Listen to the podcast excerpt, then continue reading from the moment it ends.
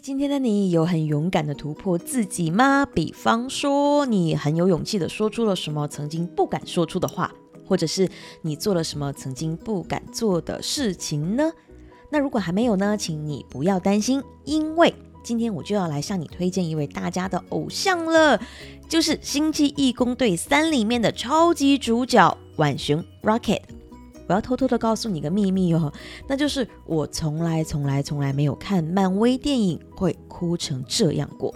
真的，我尽可能的让自己在打开面巾纸包装的时候不要发出声响来打扰到其他人。但是我真的是在一直一直的打开包装来拿纸巾出来擦眼泪啊。那当然也是因为音乐实在是太棒了，所以这个呢之后我会在节目里面再来和你分享音乐。好了，为了让我不至于爆雷的太过分，那我就先和你来简单的说一下 Rocky 的这段情节好了。他呢有回忆到自己的小时候，当时已经被关在了笼子里面，和其他的浣熊同伴们一起，直到他被一只黑手，也就是至高进化，把 Rocky 抓走，成为了生化研究的对象。而他在被丢回笼子里面的时候，那他的身体里面、大脑里面都被安装了很多实验用的东西。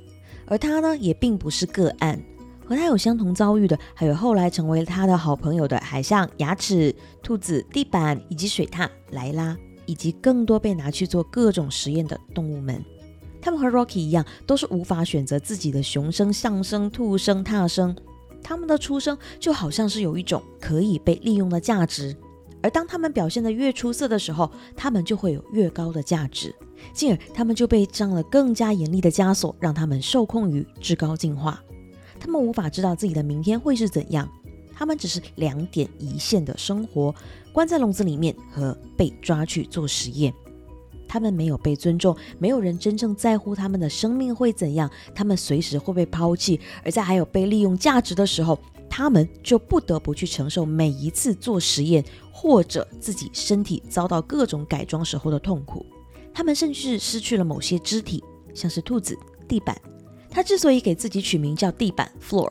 因为在被迫接受实验的改造之后，他的余生就只能躺在地板上度过。而他也被装上了几只可以移动的像蜘蛛一样的铁脚，才能让他勉强的站起来。而海象牙齿呢，就只能使用轮椅。而水獭莱拉就只能使用它的机械手背。看到这里，我会掉眼泪的原因，并不是因为觉得至高进化有着怎样的残忍，虽然它真的很残忍，而是在那一刻，我想到了我自己，想到了那些有和我相同经历的同学朋友们，想到了曾经透过我的公益组织帮助过的小孩子们。我呢是在单亲家庭长大。我的爸妈在我十三岁那一年终于成功的离婚了，我好开心。但此前的家庭生活是各种的冷战、争吵跟分居。我的爸爸从来不会跟我沟通，因为他也是出自于单亲家庭。他的那位充满控制欲的妈妈从小就不允许自己的儿子们见到自己的亲生父亲，虽然他们的爸爸是个很棒的人，而他们的其中一个儿子就是我的爸爸。从小也就是在这样的单亲家庭，但是是被畸形控制欲的环境中长大，进而让他觉得有钱就可以了。因为我爸爸他是从小被三个保姆带大的，所以我爸爸认为他没有爸爸也一样可以长高长大。所以我的爸爸从来不会觉得养育子女是需要沟通交流的，以至于在我的记忆当中，第一次我被我爸爸抱起来是在我八岁的时候，而下一次已经是我二十四岁。而他六十岁的时候了，所以从小到大我就学会了和孤独共处。我努力的寻找一切可以带给我安全感的东西，这包含了耳机和音乐。这我会在之后的节目中再来和你分享。我记得在我念幼稚园的时候，我就学会了更好的完成作业，因为作业会给我带来成就感，更加会从老师的认可里面获得安全感。而我从小学的时候，我就有了一大堆的朋友。那个时候，我就学会了保护其他的女生不受到男同学的霸凌。我至今记得，当几个很调皮的小男生想要欺负同班的一位女生的时候，我竟然会从人群中跳出来，我霸气的站在这些男生的面前，甚至把我的两只手背打开，我拦住了要冲过来的男生们，我大声的喝退了他们。我成功的保护了那位一直在哭的女生，而那一年我只有七岁。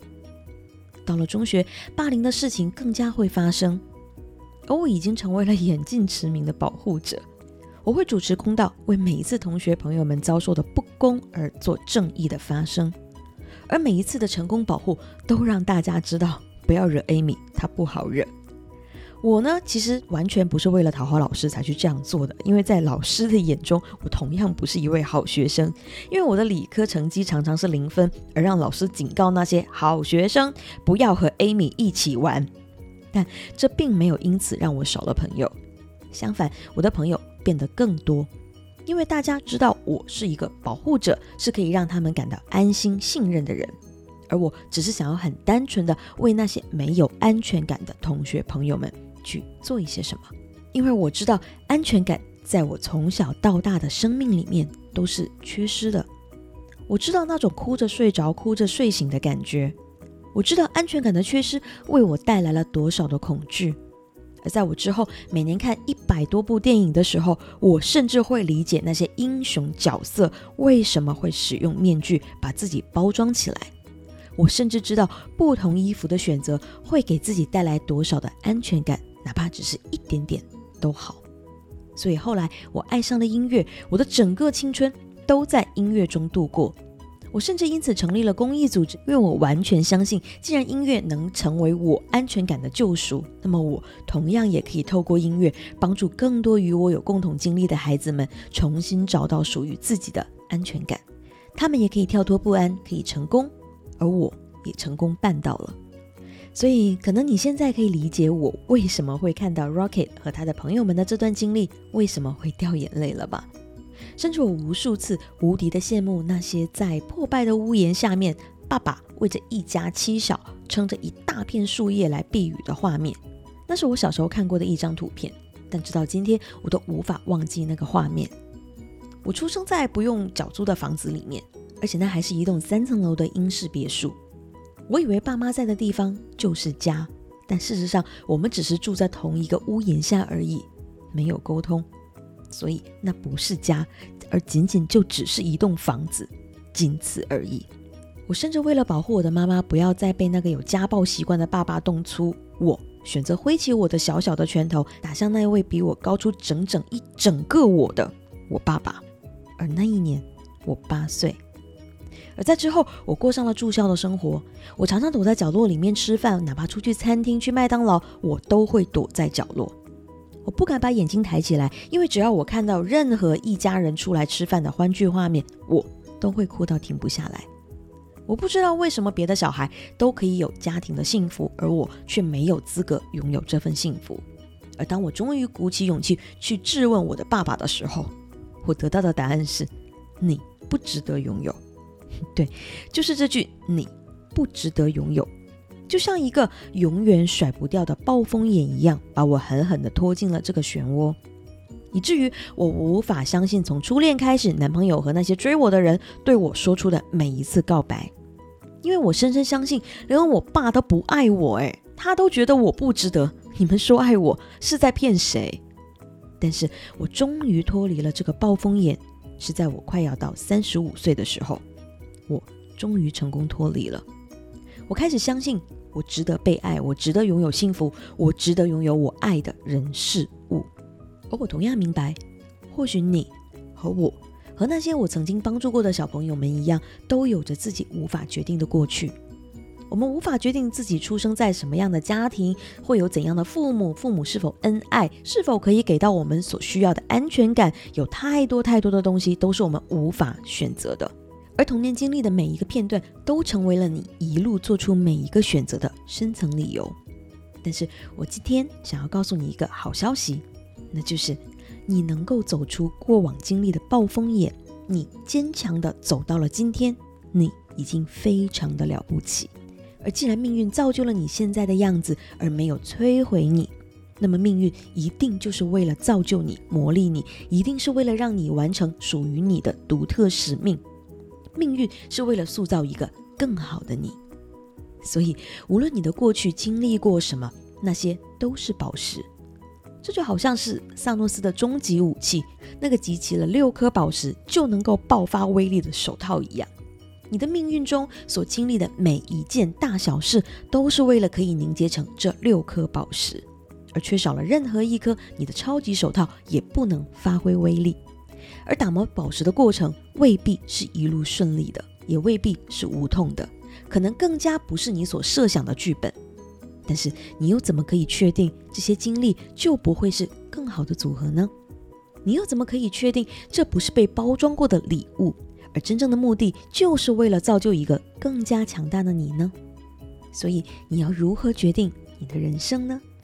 你可以选择困顿在以前的经历里面无法自拔，把现在的种种的不如意都归责给过往的经历，然后找出很多很多的理由让自己活在过去。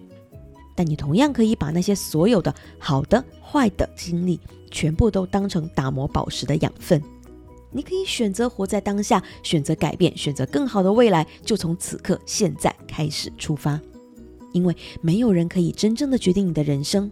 除了你自己。愿你可以顺利的找到属于你的那六颗宝石，就像浣熊 Rocket 一样，重新掌控你的人生。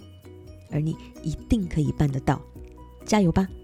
如果你有更多的想法想要和我分享交流的话，非常欢迎你传 email 给我。coach at amyrocksocial.com，期待收到你的来信哦。那女人动起来，我们明天见。